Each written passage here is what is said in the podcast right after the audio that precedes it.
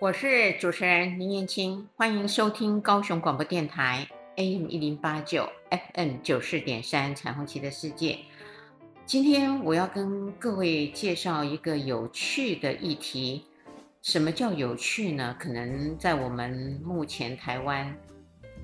同志可以同婚了，也可以收养小孩了。几乎大家对于同性恋这件事情都有相当的认识，而且支持跟同理，所以我们的同志朋友们也可以很开心的去结婚。大多数的父母呢，家长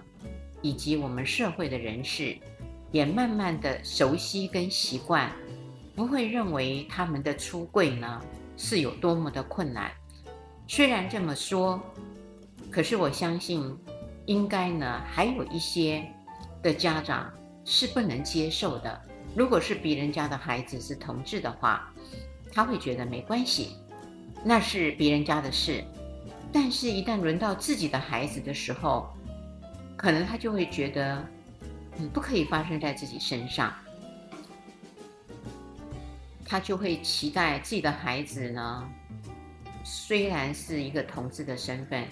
可不可以，他不要这么明白的告诉他，或是间接的告诉他，就装作不知道。所谓的知，而假装不知，仍然频频的问有没有男朋友啊，有没有女朋友啊，什么时候结婚啊？这些的压力会不断不断的给予我们的一些同志们。同志如果听到了。父母亲是这样子的要求、期待的时候，也会故意呃有看到一些电影，有发现呃有一些同志的现象，呃情节正在演出，旁敲侧击的问父母说：“爸妈，你们对呃电影这样子的同志，如果像他们的小孩跟父母说他们是的话，你们会怎样？”试探。一旦父母说：“哦，那当然不行，别人家的没关系。”这时候，同志的子女心中有数，就会把要跟父母现身的这个意念跟欲望全部都压制下来了。这个呢，就会从呃我们的老同志说起了。我们的老同志在旧年代里面。他们就是在那样的社会下成长，不可以没有结婚，也没有听说什么有男男相好、男男结婚，没这回事。因此，大多数现在已经平均七十到八十岁的呃老同志，尤其是男性，他们几乎都结婚，很少人能够终身不结婚。那这些结婚后的。男性呢，很有趣，因为他们要为了社会上的压力、父母的期待，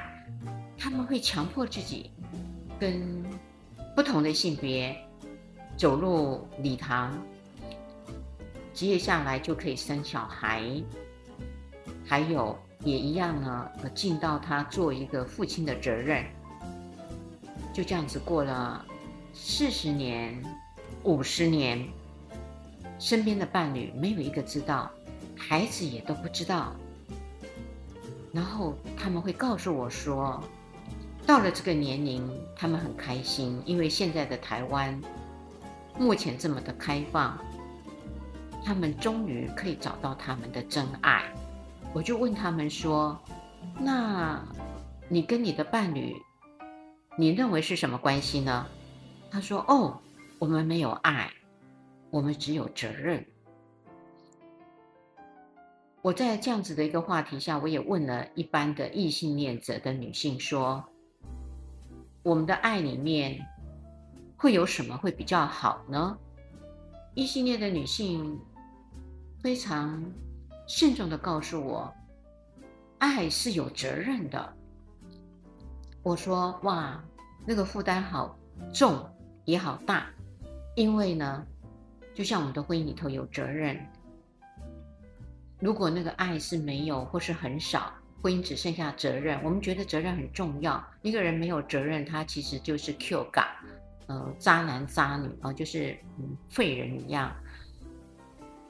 当然，我们会期待我们每一个人做任何的事情，还有一些的决定都应该是负责的。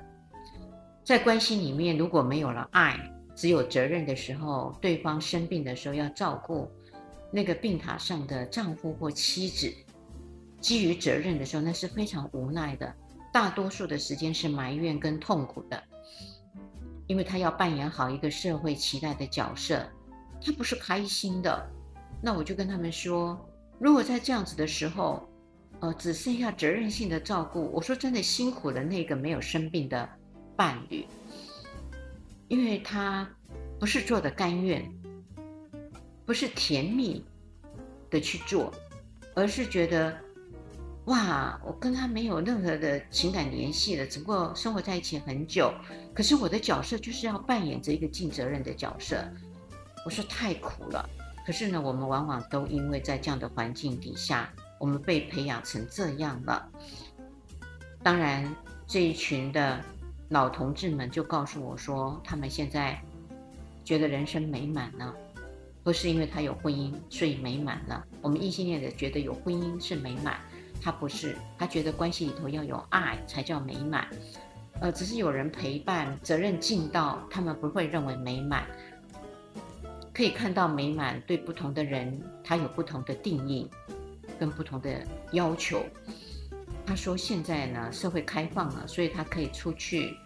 去找他真正的爱人了。因此呢，他可以在另外一个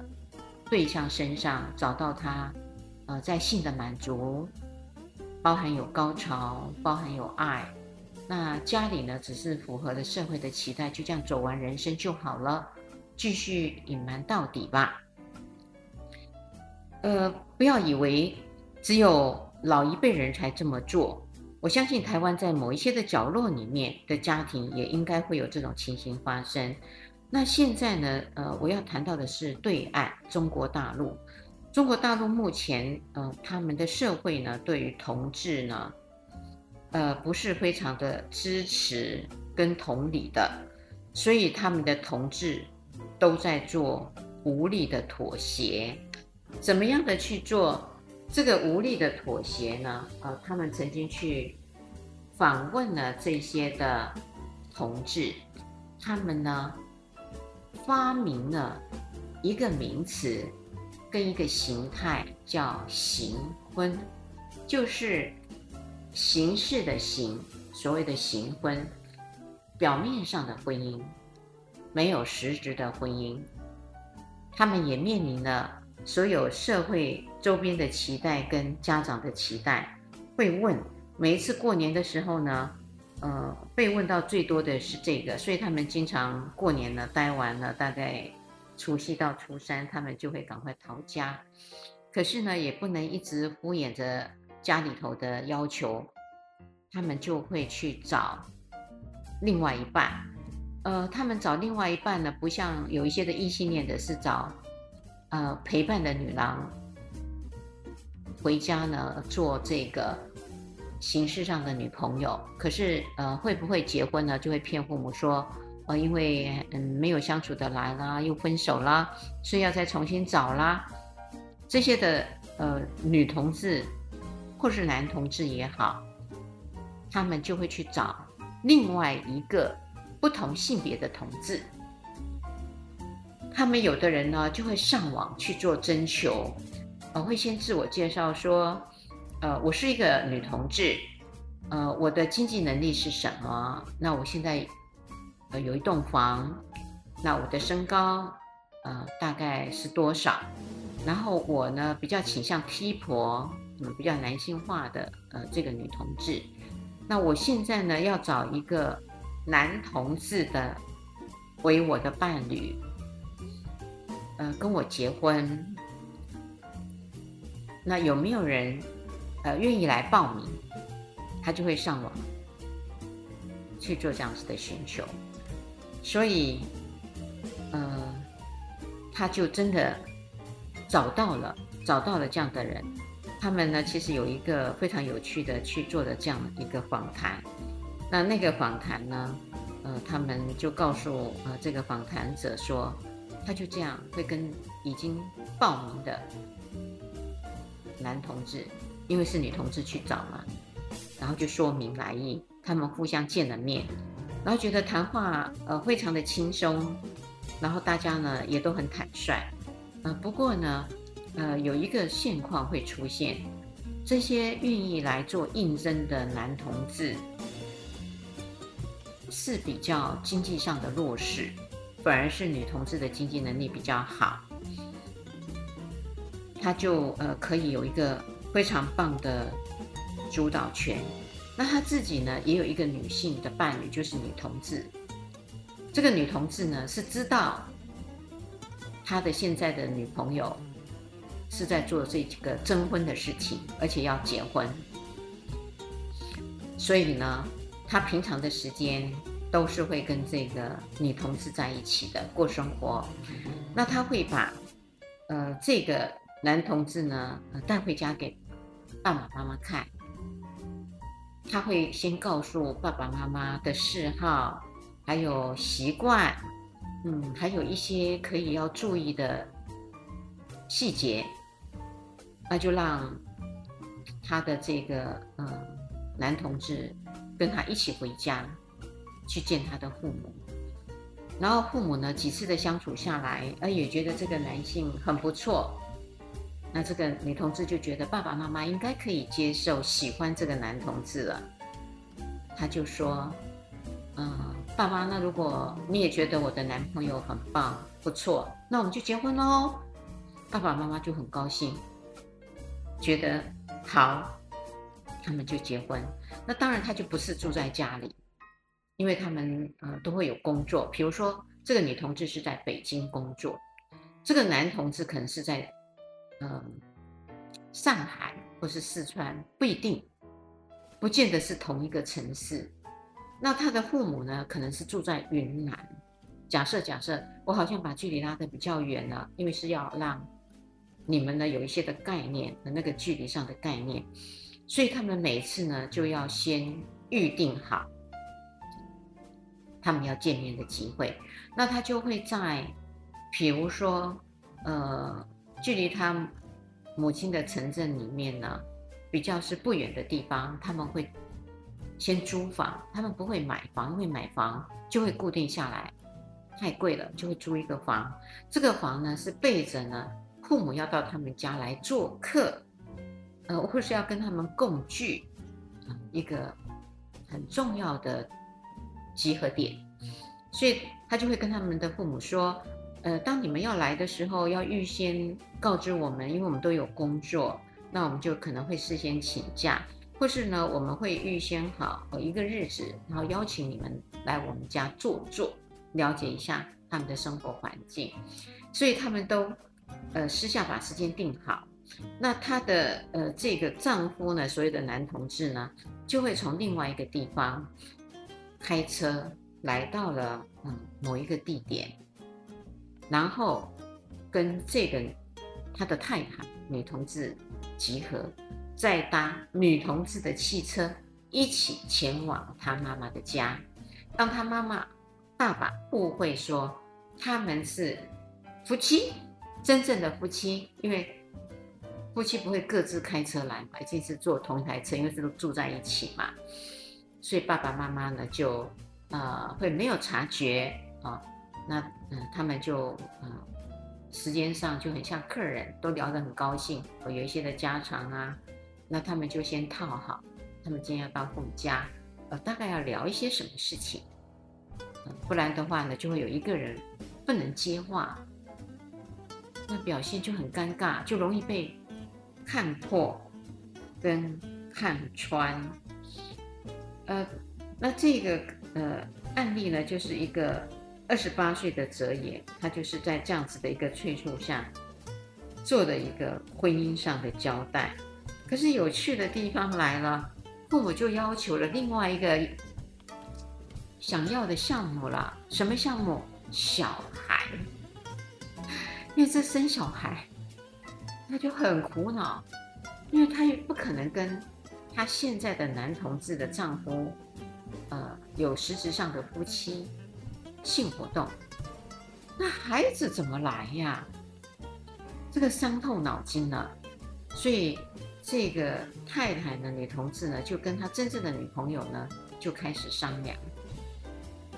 那当然呢，呃，我要先讲到他们还没有谈到要领养小孩这个困难的事情。前面结婚的时候呢，呃，这个要做新娘子的女同志有告诉他的女朋友，他要结婚了，如果他不是很适应，他就不要来参加他的婚礼。那我等一下会去说，呃，他们是怎么样的一个大爱完成了这样子的一个婚礼。将热情传递每个角落里，拥抱健康活力，影响每次晨曦。你的剧情就由你自己决定，随时随地都有高雄广声音。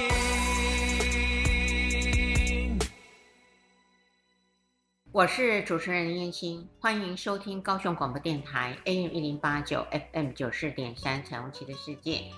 刚刚呢，我就说到了，在中国大陆呢，流行形婚，形式上的婚姻。当然，这位呃所谓的叫哲野的这个女同志呢，当然这是她的别名。呃，她就说了，他自己是从网络上找到了这样子的一个对象。那当然，他的第一道门键就是带回家观察，呃，这个。已经找来的对象，跟父母的相处，还有看看对方跟家人的配合度是什么，呃，先做了这个探讨，才确定要不要让自己跟对方做结婚，所以也是非常慎重的。所以呢，我刚说了，哲野呢，他是住在北京的，事实上，他的对象不住在一起，隔得非常的远。那记得他当时他们要结婚之前呢，他以为他的原来的女性的伴侣呢是会很难过跟伤心，所以他就告诉他说：“我结婚的那一天，你如果觉得不太能接受，你就不要来。”结果没想到他的女朋友，呃，还事先呢去帮他找礼服，呃，就是他那天要，因为他是很 T，T 就是很。男性特质的一个女同志，她帮他那一天呢，呃，买了一个非常精心的内衣，还有呃内裤，帮他一起去选了新娘纱。然后那一天，他还特别当了他的伴娘，而且很大方的呃祝福他们，这个他自己身边的爱人跟对方做结婚。他说，经过了这个嗯运作之后，他更爱他现在的女伴，因为他发现他的女伴很能够同理他，而且很大方、很自在，呃，没有歇斯底里，没有吵闹，他更喜欢他的特质了。而且他发现，呃，他跟他现在的男同志的丈夫。呃，做着这个结婚形式上的事实之后，这个呃，他的女伴呢，反而有一点有趣的地方，呃，他们生活中会有小小的嫉妒，那个小小小的嫉妒就引发了他们的凝聚力更多了，就更珍惜对方。他觉得他们的关系是以前从来没有过，呃的更紧密。从他的结婚以后。他不是去认定，呃，男性的同志是他将来继续的承诺的永恒的伴侣，反而是他，呃，有名无实的这个女同志的伴侣，在他的心中做下了一个永恒承诺的诺言，因为觉得这个女性伴侣才是真正他要相守的人。反而不是他现在的这个，呃，结婚的男伴，所以这个是他觉得另外的一个非常大的收获。那他跟他的女朋友呢，其实都已经是相处了四年了，每一天不论刮风下雨，呃，他其实都会帮他准备好便当，因为他们呢，呃，其实会是住在一起的，所以他还会把便当呢，呃，从他的办公的地点到他上班的地点给他带午餐。他们其实是一个同居的状况。那在这块呢，呃，他除了对他的这个伴侣越来越想要相处在一起了，可是呢，我刚刚说了，嗯，那个小孩的事情会是一个麻烦。那当然呢，泽野呢，他自己有想到，他计划，呃，他会跟这个行婚的对象。相处十年以内，他有自己设定的一个停损点，他就会离婚，就会离婚。然后，当然那个嗯，行婚的对象他也有他自己的男同志，所以他们等于各自。如果从异性的角度来看，这一对夫妻呢，呃，没没有实质上的接触，只是在法政事务所有登记结婚。然后各自有各自的伴侣，然后被迫被迫结婚，可是他们有各自的爱人，所以他们很自在，呃，不会呃像异性恋的婚姻，假设你有名无实，那就有一方会提出离婚的要求，因为对方不履行夫妻的义务。可是对他们而言没有这回事，相安各自安好，他就会在这十年内。做了一个停损点，然后就会跟行婚的对象离婚，他就要出国了，因为在国内呢，呃，很很辛苦。我刚说了，他要呃集合时间找好，然后有一场骗局，嗯、让父母可以到他的住处，以为他们是很要好的夫妻，或是还要用这样子的方式共搭一台车，去到父母的家。做表演，他们自己是导演，然后又是演员，然后这样子要演十年，他觉得太辛苦了，所以他们决定出国，然后呢，跟他的女朋友就在国外结婚。那他的行婚对象呢，也跟他的恋人也有这样的打算，很很好玩哦，就是不是他只有他自己这样想，他行婚的那个男同志呢，他跟他的爱人。也是这样想，他们通通都要移民，因为在这个国内呢太保守了，对于同志呢其实是不友善的。那你知道人类有了期待，有了规划以后，就有梦，有梦最美嘛，而且逐梦踏实。可是现在要有孩子啊，这十年内你不能一直做顶客族啊，总是要嗯有小孩呀、后来他这个女朋友。呃，知道他的烦恼，就帮他想到了，先帮他们做了领养小孩。嗯，他们就骗父母说，呃，他们去做了检查，发现他们不能生育，有一方不能生育。可是呢，他们都很想要有小孩，所以就去领养小孩。那原来呢，他们呃，这个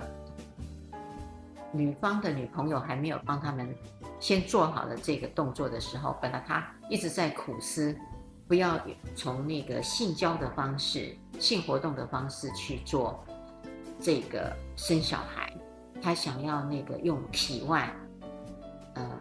或是呢，呃，用精液，呃，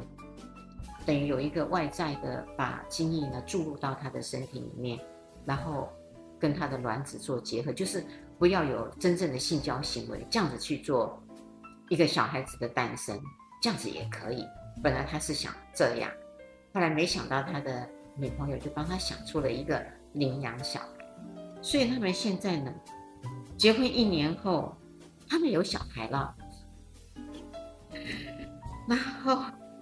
呃，呃，为什么结婚一年的当下他们就有小孩？因为他们的。母亲呢，就会一直暗示他们说：“你们不赶快生小孩，那我们就越来越老了，呃，我们就看不到孙子。然后呢，你没有小孩，你老的时候怎么办啊？我们会很担心。然后很多的亲戚朋友都怀上了孩子了，那你们结婚一直没有小孩，这样子不行。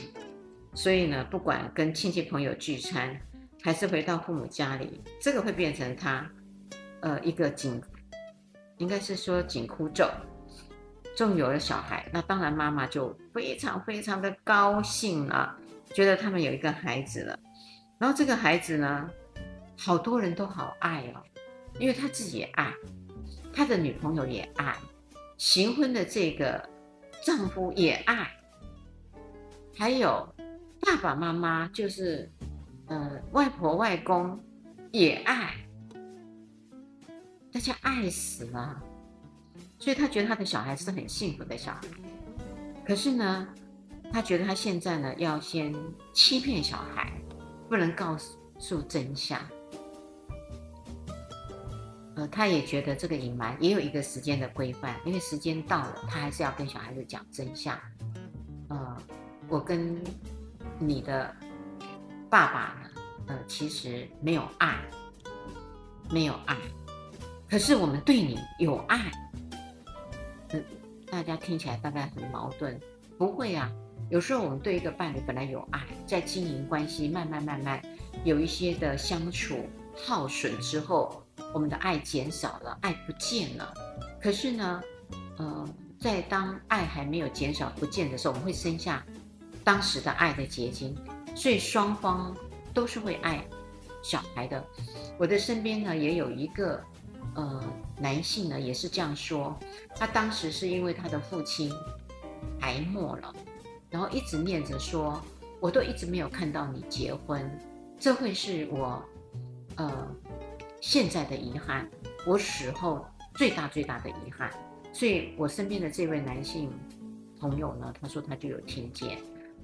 嗯、呃，他就呃觉得嗯那个癌症末期，医生说大概只有半年。的时间，所以你们要有心理准备。他就紧急着，呃，也是上网报告诉对方，呃，他的身家、他的条件、他的学历，然后就说，呃，他要找一个结婚的对象。然后，嗯，就很多人来应征哦，有五十个来应征哦，因为他是学校的老师、大学的老师，所以就很多的女生都来应征。嗯，结果他就从那个应征的条件里头还有一些相片，他就选上了一个，然后呢，就也是这样子，像我今天讲的行婚一样，就呃几次谈话，然后他发现那个对方很乖，呃，他讲什么他都说好棒哦，哦，我也认同，我觉得是哎，我什么都就很温柔，很顺从，那他觉得这样子相处起来应该不错吧。呃，所以他就呃结婚了。那爸爸呢，呃，就是在还没有过世之前就看到他结婚了。那他觉得他就了了爸爸的心愿。然后结完婚，呃，包含结婚的时候，呃，他才发现好多问题已经出来了。可是就已经结婚了。原来包含那个礼金，因为他要送聘，呃，那对方也说过，呃，你的聘礼来，假设是一百万。我们其实是会退还给你的，哦，就女方的家长这么说。那当然，他就因为那个就是一个仪式嘛，给别人看，呃，他们其实是很诚恳的，而且聘礼一一百万，呃，然后当天喜宴完，这是他告诉我，呃，还没有进到婚姻，他们发现他已经有状况。喜宴完，然后他就跟这个。男方呃，女方的爸爸，也就是岳父说：“那爸爸，我可以拿回那一百万吗？哦，因为婚礼已经举行了。”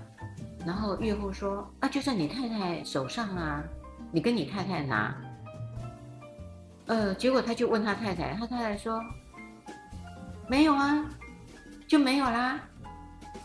嗨，然后他说：“才刚刚婚礼完，要吵架吗？”要吵架吗？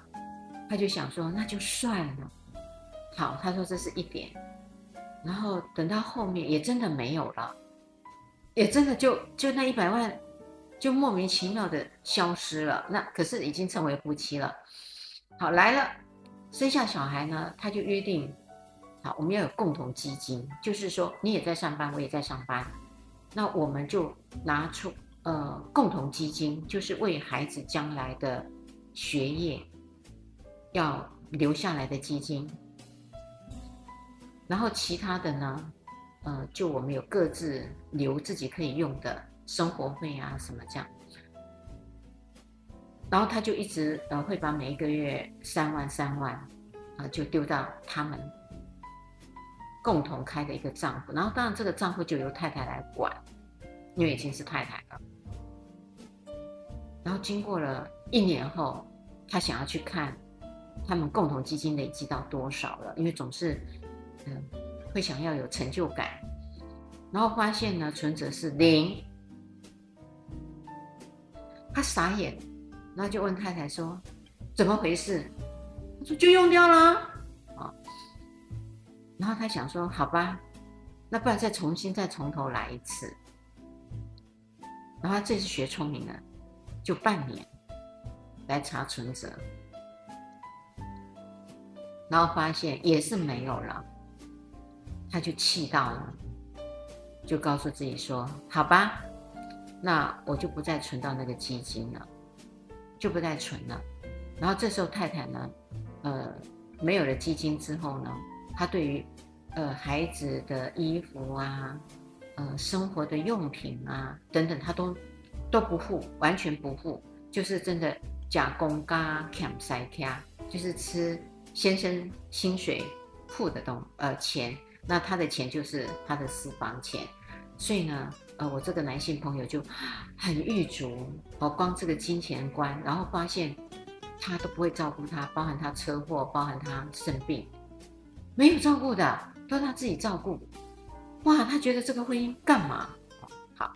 你会看到也是这样啊，那个爱不见了的一个很可怕的结局。充满笑声，大声对你说声嗨，让所有烦恼忧愁统统都抛开。千变万化的色彩，随着四季更改，热闹的城市都是爱。聆听生活的精彩，就在高雄广播电台。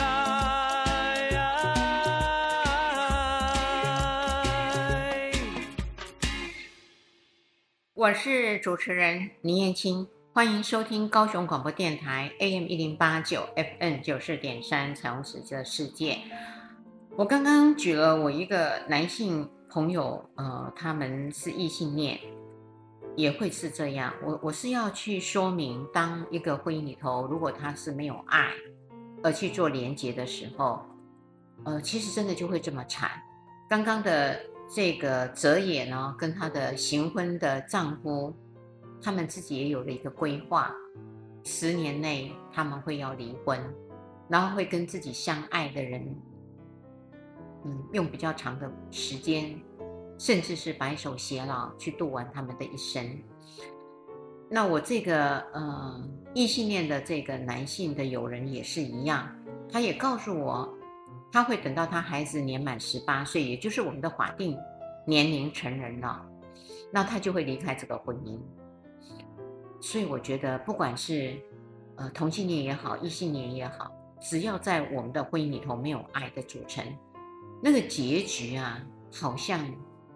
如出一辙，没有太大的差别。当然，回到了我们今天呃哲野的行婚对象，还有他的小孩，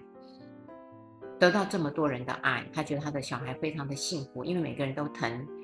可是呢，他也想做一个很诚实的父母。会在孩子长大的时候，告诉孩子说：“呃，我其实跟你爸爸是没有爱的，我们其实是因为呃外公外婆的期待跟影响，所以呢，呃，才做了这个婚姻。可是你不一样，你是我们都爱的人。呃，他就会告诉他，呃，包含妈妈的这个。”嗯，伴侣真正的女性的伴侣小妈，还有呢，呃，这个妈妈呢，呃，是为了要满足外婆的期待而结婚的爸爸。虽然不是我们亲生的，但是我们都非常非常的爱你。那他就呃有一个规划，他就会在小孩子十五岁之前，就跟我那个男性，有人是十八岁，他是规划十五岁，他会跟孩子说：“爸爸妈妈离婚了，呃，或是分居了。那等十五岁之后，我们就可能会到国外比较开放的这个氛围里面。”像是专门的同志型的社区，这个呢，嗯、是他们的规划。那他非常坚定的认为，现在孩子的年龄还小，还在中国生活。可是为了他将来身心的健康跟避免受到霸凌，他觉得在十五岁之前，他们是要绝对隐瞒的，不可以告诉小孩，因为他孩子还不够，嗯、准备好承受。这么真实的消息啊，所以他觉得他就会在过程里头一直不断的呃去描述一些像同志的讯息啊、同志的一些知识啊，给他的小孩，慢慢的去建立这个理解，而不要像异性恋的父母，呃，突然的蹦出来，呃，什么样的一个身世，那小孩子其实是措手不及的，呃，就像我们的长辈。嗯，如果他是慢性病在生病，那我们其实是有心理准备，嗯，大概这个疾病会是怎么样？那当然也会离开。可是我们那个悲伤不会是突然起，呃，发生的。比如说，好好的一个人，呃，没有各种的疾病，今天就走在街上，车祸，或是大雨，呃，台风，然后，呃，他被压到死亡，或是被人家。呃，莫名其妙的精神病的路人杀死，呃，那个听到的呃震惊是完全不能接受，是两回事啊，跟我们旁边的嗯朋友家人有生病，知道他可能会有一段时间之后他会离开，我们虽然会悲伤，但是呢，我们呢，呃，不会像呃那个震惊跟恐吓是一样。所以呢，呃，这个泽野呢就告诉了这个访谈者说。呃，其实他到现在还是没有向父母亲出柜，可是不出柜的原因是他认为他们出柜了以后就变成父母要入柜了，因为父母要去面对其他的亲友去做解释，他觉得给父母带来太大的难堪，而且父母没有那个能力去做应对。呃，做一个孝顺的子女不应该让父母在晚年的时候，呃，要承受这一些，虽然这些都很正常。可是呢，父母还有这个环境、社会带给的这些的歧视，还有排斥，嗯，他觉得不应该。那当然，呃，他们现在做这样的一个形式，是给父母呢自己一个空间。那这个空间呢，呃，他就会，嗯、呃，让他们看到，嗯、呃，他们其实是很棒的婚姻。那当时呢，呃，他就会告诉自己说，呃，父母不知道是最好的。可是他从一些的细微的观察里面，他发现他的父母并不是完全不知情的，他父母是假装不知道，好可怕哦，就等于叠对叠。因为泽野认为他已经表演的很棒。父母应该是没有办法有丝毫的察觉，可是他发现他父母是知道的，只是没有说出来，没有说出来，所以这个时候也是他非常感动的地方。他委屈了他自己啦，做了这个行婚，然后他他的父母也知道，他为了要符合他们的期待，还有要堵住这些亲友们的催逼、好奇。这个哲野呢，也做了他的善意的回应，因此他就说：“嗯，在这样的情况下，他们也就秘而不宣啊，秘而不宣。他认为呢，他们很幸运的，呃，这样子的模式在中国大陆的社会是成功了。可是呢，他是不鼓励去推广，因为他觉得那是一个无奈的措施，没有办法的措施。其实对，呃，对方也好，父母也好，还有自己真正的爱人也好，是非常不公平的。那除非这几个四方，嗯，在这样的情况下，不是应该他们该承受的，他们要发展出非常大的度量，不嫉妒，然后各自玩各自的，其实很辛苦。呃，他认为他做了这件事情，嗯，没有后悔过，呃，因为一切都顺利嘛。那他说，行婚会成功的案例其实很少，像他这样成功的很少。呃，他认为不应该复制，因为中国大陆是，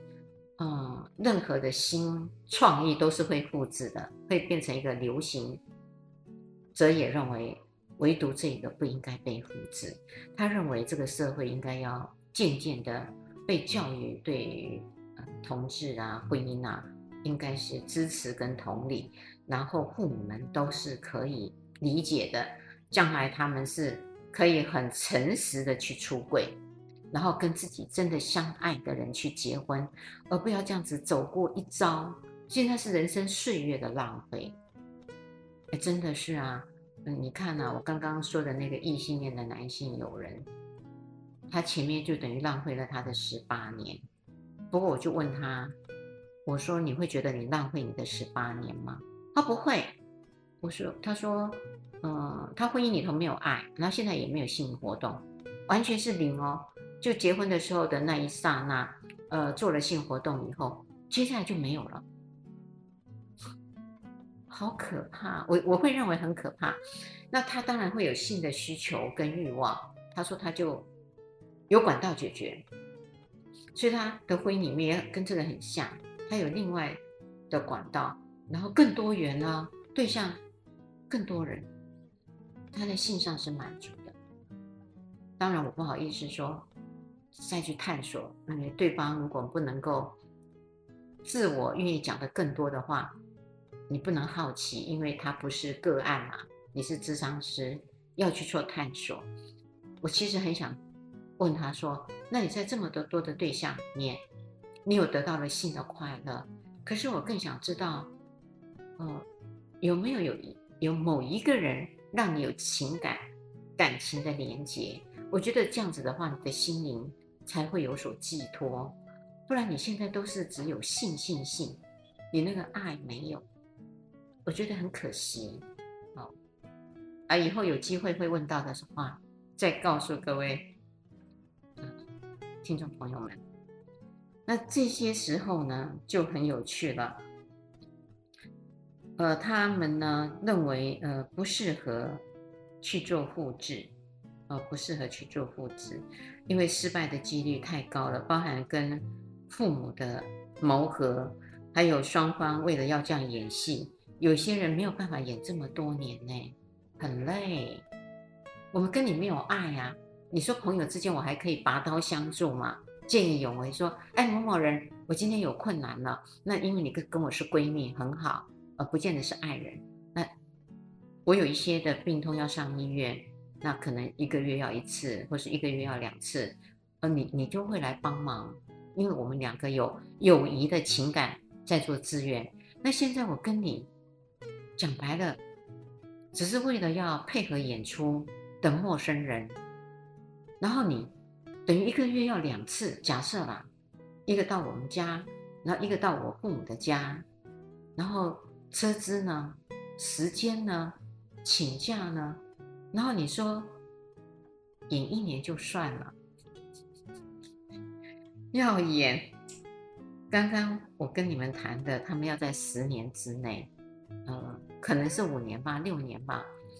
我觉得不容易耶，非常的不容易。所以有的人就会中间退出了，不演了，不演了。所以呢，呃，其实他们根据了二零一四年十二月，他们呃中国的政府卫生部门做了一项研究调查，中国其实有五百万到一千万的同志，哎，可他们变成社区的边缘边缘人，中国目前官方的统计是五百到一千万，那非官方还有黑数，就不得而知了。表示这一群的人口是大的，可是呢，在呃中国大陆的社会对他们而言，他们是边缘人，边缘人，所以他们没有呃可以像台湾这样同呃同意还有条文的规定。可以结婚，所以他们大多数的这种呃建构的婚姻家庭，呃，他们没有共同的财产，因为他们会先说好，离婚的时候你不可以要求要有赡养费，呃，还有这个嗯财产的一半，因为他们都知道他们没有真实，所以呢，他们就依然各自的财产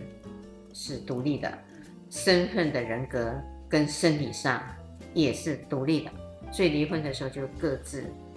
不会要求，然后都会是用协议离婚的方式，不会进到法院。呃，这一点呢，就会跟我们有感情进到没有感情变成很少的感情，然后呢，爱有多少恨就有多少，然后上法庭去攻防，啊、然后要用金钱来赔偿岁月的损失。其实对他们而言，那也是一种损失啊，岁月的流失。所以，则也认为这个行婚呢，是作为同志解决传统文化的一种思路跟方法，它不能够完全的替代归根结底的人权的解放，它等于是扭曲的一个。形式出来了，而且呢，它是社会非常悲观黑暗的一个映照面，而且是同志少数群体的一个无奈的选择。只是呢，呃，这个行婚呢，呃，目前是这样子做借壳啊，做借壳。对于泽野他们这一群的同志群体而言。他们非常期待，在他们中国大陆的未来的时间里面，有一个更开放的社会，还有呃更多不同的人的包容，而不是只有排斥，然后想尽所有的这些的方式，呃，来解决他们的问题。那我猜想，我猜想，有可能在呃某一些保守的地方。也会用这样子的方式来处理，比如在呃我们的东方亚洲的社会里面，我第一个想到的是马来西亚，因为马来西亚同志是有罪的，在伊斯兰教里面它是有罪的，然后我们的华人文化里头也受到了一些旧思维的影响，就是一定要传宗接代这些的。呃，同志的孩子们要向父母出柜，真的太难了。到目前为止，依然还是没有开放。我记得，呃，当时呃，就有马来西亚的同志，他们没有办没有办法在他们的国内里面，呃，出柜，所以他们几乎是有能力的话，就跑到国外去重启他们的生活。到目前还是这样。那我也把呃同志呢，其实，在一些扭曲的团体里头，有这样子的一个扭曲的做法，不得已的措施，呃，介绍给大家。如果你喜欢呃我们的节目，也麻烦你们每个礼拜天晚上的十点到十一点，按时收听高雄广播电台 AM 一零八九，FN 九四点三彩虹旗的世界，拜拜。